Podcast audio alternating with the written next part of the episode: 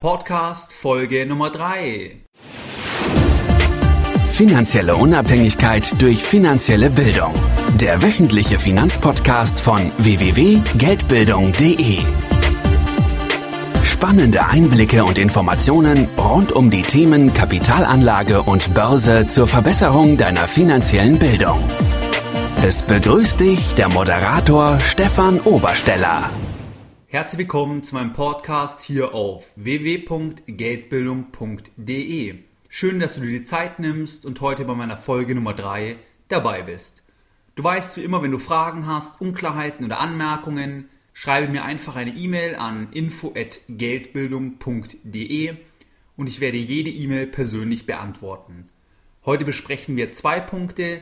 Der erste Punkt ist, was ist Börse, Finanzmarkt und der Unterschied gegenüber anderen Märkten und der zweite Punkt wird sein, was sind wesentliche Preistreiber von Preisen von Wertpapieren am Kapitalmarkt? So, was ist die Börse, was ist der Finanzmarkt? Die Börse und Finanzmarkt verwende ich als Synonym und du kannst es dir als eine Art Marktplatz vorstellen, wo sich Anbieter und Nachfrager von Wertpapieren treffen. Analog dem Flohmarkt, wie wir ihn alle kennen, gibt es an der Börse immer zwei Akteure, den Käufer und den Verkäufer nur wenn sich beide über den Preis einig sind, dann kommt eine Transaktion zustande. Am Flohmarkt ist der Gegenstand vielleicht eine CD von den Beatles oder ein schöner alter Bürostuhl. An der Börse sind die Gegenstände dagegen Wertpapiere, die eindeutig gekennzeichnet sind. Dafür gibt es die sogenannte WKN, Wertpapierkennnummer oder international die ISIN, International Securities Identification Number. Mit diesen Nummern kann jedes Wertpapier eindeutig zugeordnet werden. Zum Beispiel die Siemens AG, also die Aktie ist, in ist ja im DAX, also in den 30 größten Unternehmen nach Marktkapitalisierung, hat zum Beispiel die Wertpapierkennnummer 723610 und die entsprechende ISIN mit Ländercode DE. Geld kannst du am Kapitalmarkt dabei als die Sprache sehen, und der Kapitalmarkt ermöglicht Transaktionen zwischen komplett fremden Personen unter einer maximalen Gewährung der Anonymität und gleichzeitig unter extrem hoher Informationseffizienz und wenig Zusammenhalt der Akteure. Der Verkäufer und der Käufer erfahren ja jeweils nicht, wer die andere Partei ist. Und das ist ja auch ein großer Unterschied zu, gegenüber ganz vielen anderen Kaufgeschäften.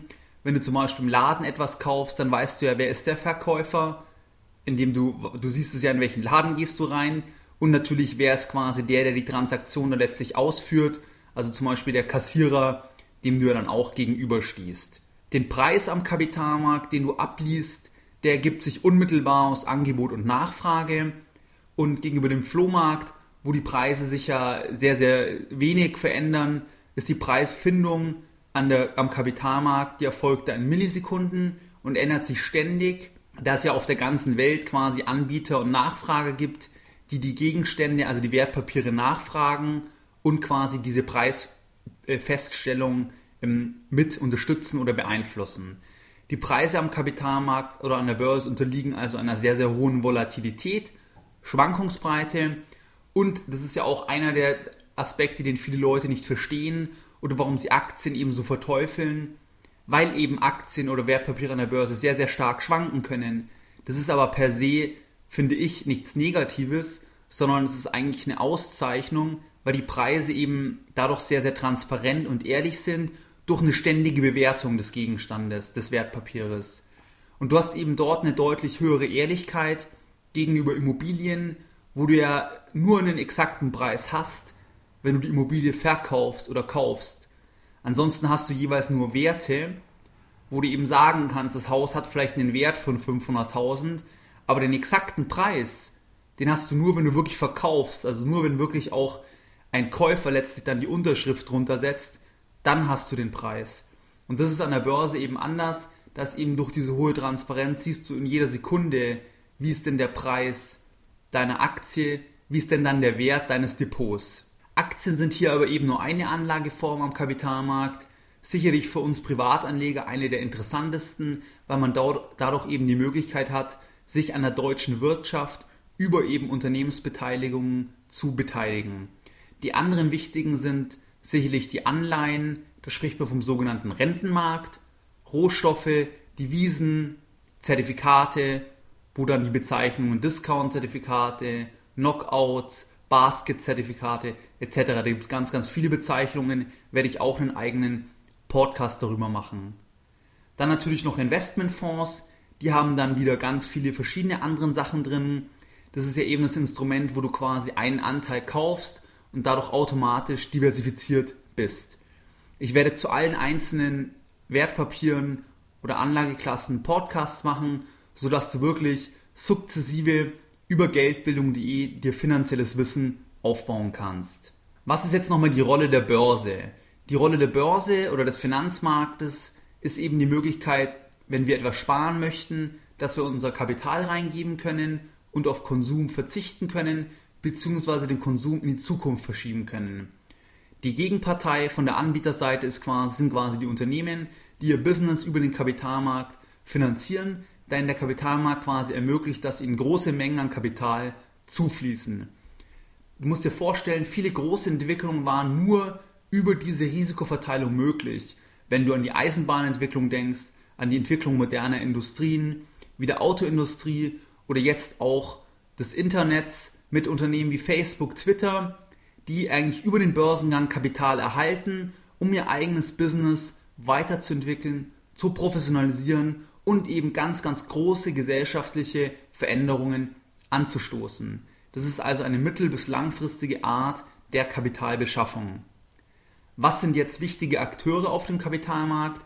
Du hast natürlich am Kapitalmarkt Kapitalanbieter, du hast die Mediäre, quasi die Makler, du hast Nachfrager und du hast Regulierer. Die Kapitalanbieter, die sogenannten Anleger, Investoren, das sind du und ich, also Privatanleger, das sind institutionelle Investoren, die eine ganz wichtige Rolle spielen, dort dann Versicherungen, Rentenpensionsfonds oder auch Investmentfonds. Also das sind einfach Kapitalsammelstellen, die quasi selbst als Akteur dann auftreten. Die Intermediäre, die quasi die Makler, die Vermittler, das sind Banken, Investmentbanken, die eben Anbieter und Nachfrager zusammenbringen. Nachfrager sind eben überwiegend Länder, die wir wissen, nie mit Geld umgehen können und so eigentlich eben ihren Kapitalbedarf finanzieren können. Und große Unternehmen, die als Nachfrager auftreten, um eben ihr eigenes Business zu professionalisieren oder irgendwo zu expandieren, neue Entwicklungen anzustoßen. Dann hast du noch die Regulierer, das sind die, die, sag ich mal, auf das Ganze draufschauen und den Rahmen abstecken. Das ist sowas wie die FINMA, Finanzmarktaufsicht, Kartellbehörden spielen eine Rolle, gibt es diverse EU-Organe oder auch Finanzministerien, die als Regulierer auftreten und wirklich die Spielregeln in diesem Spiel der Börse festlegen. Jetzt ist der zweite Teil des, der heutigen Podcasts. Was ist wichtig für die Preisentwicklung oder was hat einen maßgeblichen Einfluss auf die Preisentwicklung einzelner Wertpapiere oder Anlageklassen am Kapitalmarkt? Costolani hat es gut zusammengefasst. Börsentendenz ist gleich Liquidität plus Psychologie. Also Costolani hat als die zwei wesentlichen Treiber Liquidität und Psychologie identifiziert. Die Börsentendenz neigt also zu einer Hosse, also zu steigenden Börsen, wenn quasi Liquidität und Psychologie gut sind oder zu einer Börsenbässe, wenn eben eins der beiden schlecht ist oder beide sogar schlecht sind. Das ist so als Grundszenario. Liquidität heißt wieder einfach quasi niedrige Leitzinsen, günstiges Geld, wie es aktuell eben der Fall wie es aktuell eben der Fall ist mit den niedrigsten Leitzinsen seit ever oder seit sehr, sehr langem, wo man wirklich 0,15% Leitzinsen hat und die Banken Geld nahezu gratis aufnehmen können und wir Privatpersonen auch zum Beispiel ganz günstig Geld von der Bank, von Immobilienfinanzierung erhalten können. Liquidität ist also absolut gegeben und Psychologie ist eben ein bisschen schwieriger. Das heißt, was denken die Leute vom Markt? Sind sie eher positiv oder eher negativ? Gestimmt. Der zweite Teil oder was auch wichtig ist, sind dann makro- und mikroökonomische Faktoren. Makroökonomische Faktoren sind immer gesamtgesellschaftlich, also zum Beispiel die Entwicklung des Ölpreises, was bedeutet das für eine gesamte Ökonomie. Mikroökonomische Faktoren sind dann zum Beispiel Einzelentscheidungen von einem Unternehmen, wo wir uns nur das Unternehmen anschauen, was für, was für eine Entwicklung oder was für einen Einfluss hat das auf das Unternehmen. Gut, als, als Beispiel von den einzelnen Wertpapieren oder Anlageklassen will ich dir mal ein Beispiel geben, was quasi bei einer Preisentwicklung eine Rolle spielt oder was da Situationen sein können. Bei Aktien zum Beispiel ganz klar die Erwartungen. Das heißt, liefert das Unternehmen die Returns, die der Markt, die Analysten erwartet haben? Ja, nein. Wenn die Aktie quasi besser, also wenn das Unternehmen mehr Gewinne macht, wie erwartet, dann wird die Aktie vielleicht eher steigen und wenn sie weniger Gewinne macht als erwartet, vielleicht eher fallen. Das ist aber wirklich immer nur als Tendenz, weil es eben extrem schwierig ist, das zu sagen. Dann Anleihen, da ist es so, zum Beispiel hat das Unternehmen Rückzahlungsprobleme, geht es dem Unternehmen wirtschaftlich schlechter, dann wird die Rendite der Anleihe steigen und die quasi der Kurs der Anleihe fallen, weil es quasi mehr Risiko impliziert, diese Anleihe zu kaufen. Bei Rohstoffe zum Beispiel gibt es Knappheit, dann könnte der Rohstoff steigen, aber auch psychologisch, zum Beispiel Gold ist immer ein sicherer Hafen. In Krisensituationen kauft man gerne Gold, weil es quasi schon sehr, sehr lange als Edelmetall oder auch als Zahlungsmittel äh, Beständigkeit hat und eben auch ein endlicher Rohstoff ist. Bei Währungen zum Beispiel spielen makroökonomische Situationen der Länder eine Rolle. Wie stabil ist das Land, wie erfolgreich ist das Land und auch psychologische Dinge spielen eine Rolle. Zum Beispiel in Krisensituationen wird sehr gerne der Schweizer Franken gekauft, weil es eben als sicherer Hafen gilt und die Leute sich dann oder Investoren sich eben in Franken dann flüchten oder stürzen, weil eben die Schweiz so ein stabiles Land ist und man dort eben sich dann eine, Sicherheit über den Franken erhofft. Bei Investmentfonds ist die Preisentwicklung einfach, was ist in dem Fonds drinnen und wie entwickeln sich die einzelnen Positionen entsprechend gewichtet, fließt es dann eins zu eins in die Preisentwicklung des Fonds ein. Natürlich muss dann noch entsprechend Gebühren ähm, und Managementvergütungen berücksichtigt werden. Bei Optionen, Zertifikate etc da hängt der Preis quasi der Option oder des Zertifikats von dem ab, was das Underlying ist, also von dem, auf das sich das Produkt bezieht. Quasi, wenn man eine Option, also man hat das Recht zum Beispiel VW-Aktien zu kaufen, wenn die VW-Aktie steigt, dann wird eben die Option quasi steigen. Also das, der maßgebliche Treiber ist quasi das, auf was sich die, die Option oder das Zertifikat bezieht und das nennt man eben das Underlying.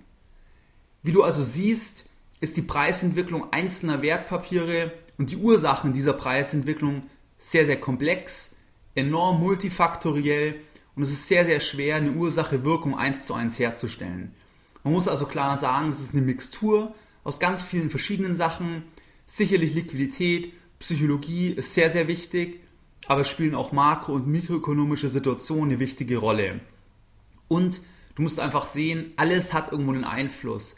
Also Politik, wirtschaftliche Situationen, Entscheidungen der EZB, alles spielt mit rein und es ist generell eben sehr, sehr schwierig zu prognostizieren. Du siehst also aufgrund dieser multifaktoriellen Geschichte ist es sehr, sehr schwer, einen Aktienkurs oder auch eine Entwicklung von Rohstoffen oder Währungen vorherzusagen. Und es wird eher häufig so passieren, dass man quasi, nachdem sich der Preis verändert hat, dann sagt, der Preis der Aktie hat sich um 5% verändert, weil zum Beispiel das Unternehmen mehr verdient hat. Aber ob das wirklich die, die ursprüngliche Ursache ist, ist sehr, sehr schwer zu sagen. Und es ist wirklich nahezu unmöglich, im Vorfeld zum Beispiel zu sagen, die Aktie wird um 10% steigen.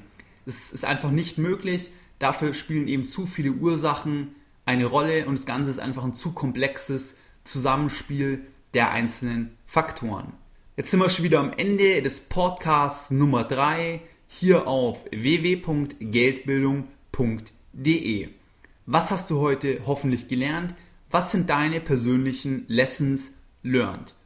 Du hast gelernt, was ist Börse, Finanzmarkt, Parallelen, Unterschiede zum Flohmarkt. Du hast die Rollen des Finanzmarktes und die wesentlichen Akteure nochmal detaillierter kennengelernt und du hast kennengelernt, was spielt eben eine Rolle oder warum entwickeln sich Preise, wie sie sich entwickeln und was können Ursachen dafür sein. Wie immer will ich auch heute den Podcast wieder mit einem Zitat beenden und heute eines von Bertolt Brecht. Was ist ein Einbruch in eine Bank gegen die Gründung einer Bank? Mehr Informationen zum Thema finanzielle Bildung auf dem Weg zu deiner finanziellen Unabhängigkeit findest du unter www.geldbildung.de. Und immer daran denken, Bildung hat die beste Rendite.